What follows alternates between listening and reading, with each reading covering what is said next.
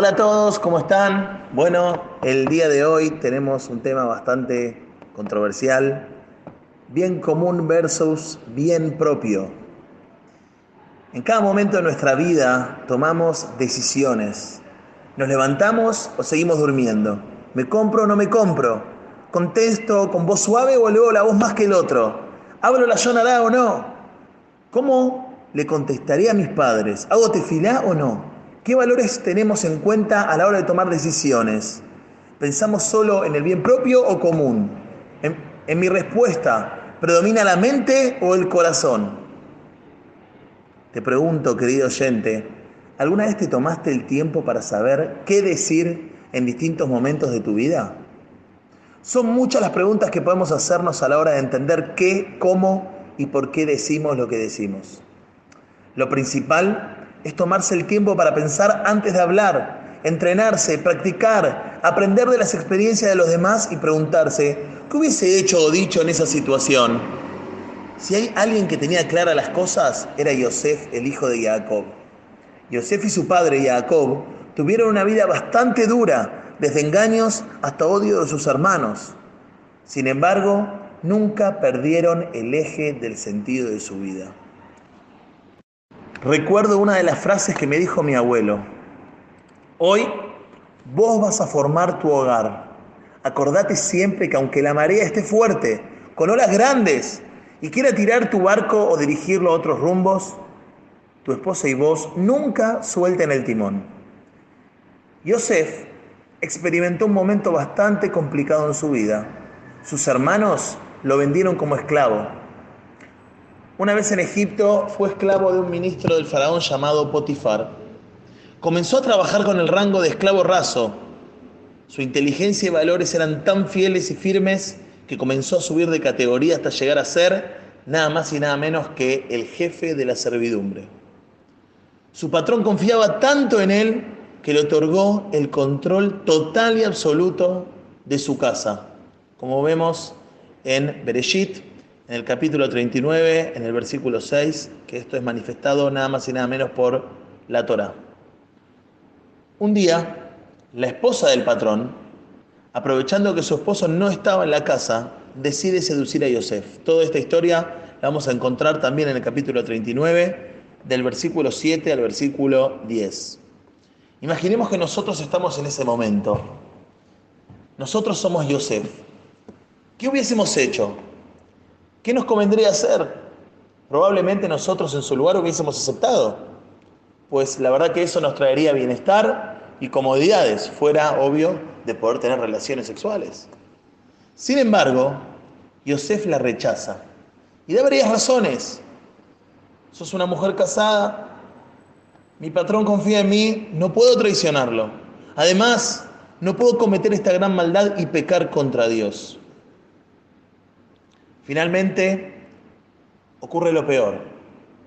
La esposa de su patrón toma venganza y acusa a Yosef de haber deseado violarla. El patrón, que era un hombre de poder, utiliza sus influencias para mandar a Yosef al pozo más profundo, en la cárcel más recóndita de Egipto. En una cárcel donde iban los presos del rey. Se preguntarán, ¿por qué no lo mató? Pienso que en el fondo sabía la verdad y conocía los valores con los que se manejaba Yosef. Siguiendo con la historia de Yosef, en la cárcel, haya gracia ante los ojos del jefe de la cárcel y lo nombra como custodio principal. Todo lo que pasaba en la cárcel era controlado por Yosef. Todo lo que Yosef hacía, Dios los bendice con prosperidad. Así está escrito en Bereshit, también en el capítulo 39, versículos del 21 al 23, ahí vamos a poder ver la historia de Yosef en la cárcel. Sin embargo, un día, estando Yosef ahí en la cárcel, conoce a dos hombres, uno que era el ministro de las bebidas del faraón y otro el ministro de las comidas, ambos encarcelados por el faraón en esa, misma cárcel. Ambos tienen sueños y Yosef se los interpreta. El ministro de las bebidas será perdonado por el faraón y volverá a su puesto. El otro morirá. Y así sucedió. Dos años después de este episodio, el faraón tiene dos sueños. Sus brujos y ministros buscan interpretarlo, pero el faraón no se veía satisfecho. De pronto, aunque yo lo había recordado antes, el ministro de las bebidas se acuerda de Yosef, manifestándole al faraón que hay un esclavo judío en la cárcel que interpretó sus sueños y acertó. En ese mismo instante el faraón manda a buscar a Yosef de la cárcel, lo afeitan, lo bañan, lo visten y lo presentan frente al faraón. En este momento, querido oyente, es cuando comienza un diálogo muy interesante y asombroso entre el faraón y Yosef, particularmente por las contestaciones y reacciones de Yosef. El faraón le comenta a Yosef que tuvo dos sueños y no tiene quien se lo interprete y que escuchó de Yosef que él interpreta sueños. Yosef le contesta algo que no tiene lógica para el momento que está viviendo. Cualquiera en su lugar se agranda y utiliza la situación para ganar libertad, poder económico, político y social, cambiar de estatus, afirmando que él es quien solucionará los problemas del faraón. Sin embargo, Yosef le contesta que él no tiene ningún poder que interprete el sueño del faraón, sino que Dios es quien le dará paz. Yosef simplemente es una herramienta que dice lo que Dios le pide que diga. Así también podemos ver la contestación de Yosef en el capítulo 51, en el versículo 16.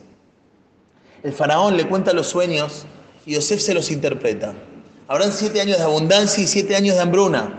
La solución, en los siete años de abundancia deben separar un quinto de la producción y almacenarlo para utilizarlo en los años de hambruna. Inmediatamente el faraón le otorga a Yosef el cargo de virrey y le dice que no habrá otra persona más arriba que Yosef, salvo el faraón, por supuesto, y le pide que ponga manos a la obra con su plan. Recuerdo que apenas leí esto, me surgieron muchas preguntas. ¿Por qué Yosef no se agranda? ¿Por qué no aprovecha la situación para exigir libertad? ¿Por qué Yosef dice la solución si nadie se la pidió? ¿Por qué el faraón lo escucha y acepta su interpretación? ¿Por qué lo pone a él como máxima autoridad para llevar adelante la solución? ¿Por qué no encomendó a uno de sus ministros de mayor confianza? ¿Por qué no le dio el poder básico para llevar adelante la solución sin darle el poder mayor? Son muchas las preguntas que pueden surgir en esta gran historia. Tratemos de contestar algunas juntos. Dicen los jajamim que el faraón ya sabía cuál era la interpretación, pues dentro de los sueños también estaba su significado, solo que no se lo acordaba. ¿Vieron cómo a veces pasa que uno sueña algo y se acuerda una parte del sueño y otra no? Bueno, lo mismo le pasó al faraón. Por eso es que cuando los magos del faraón lo interpretan, inmediatamente desecha su explicación. Pero cuando Yosef llega y los explica, el faraón no pierde el tiempo y le da el máximo poder. ¿Por qué le da el máximo poder? Podemos ver que el faraón vio en Yosef algo especial. Yosef no tenía la obligación de interpretar los sueños, ni de dar una respuesta al faraón, ni siquiera tenía la obligación de dar la solución al problema. Sin embargo, las ganas de ayudar y brindarse de Yosef eran enormes, sin pedir nada a cambio, sin aprovecharse de la situación, sino que simplemente por el hecho de ayudar al pueblo, a Egipto, al prójimo. En cambio, el faraón nota cómo el ministro de las bebidas habla con desprecio de Yosef, lo invita a aprovecharse de él, siendo que es un esclavo y que no es de los nuestros, pues es un hebreo.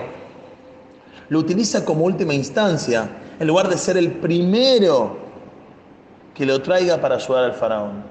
El ministro busca ganarse al faraón y obtener su gracia, y así tener un as bajo la manga para un pedido a futuro. Simple conveniencia propia.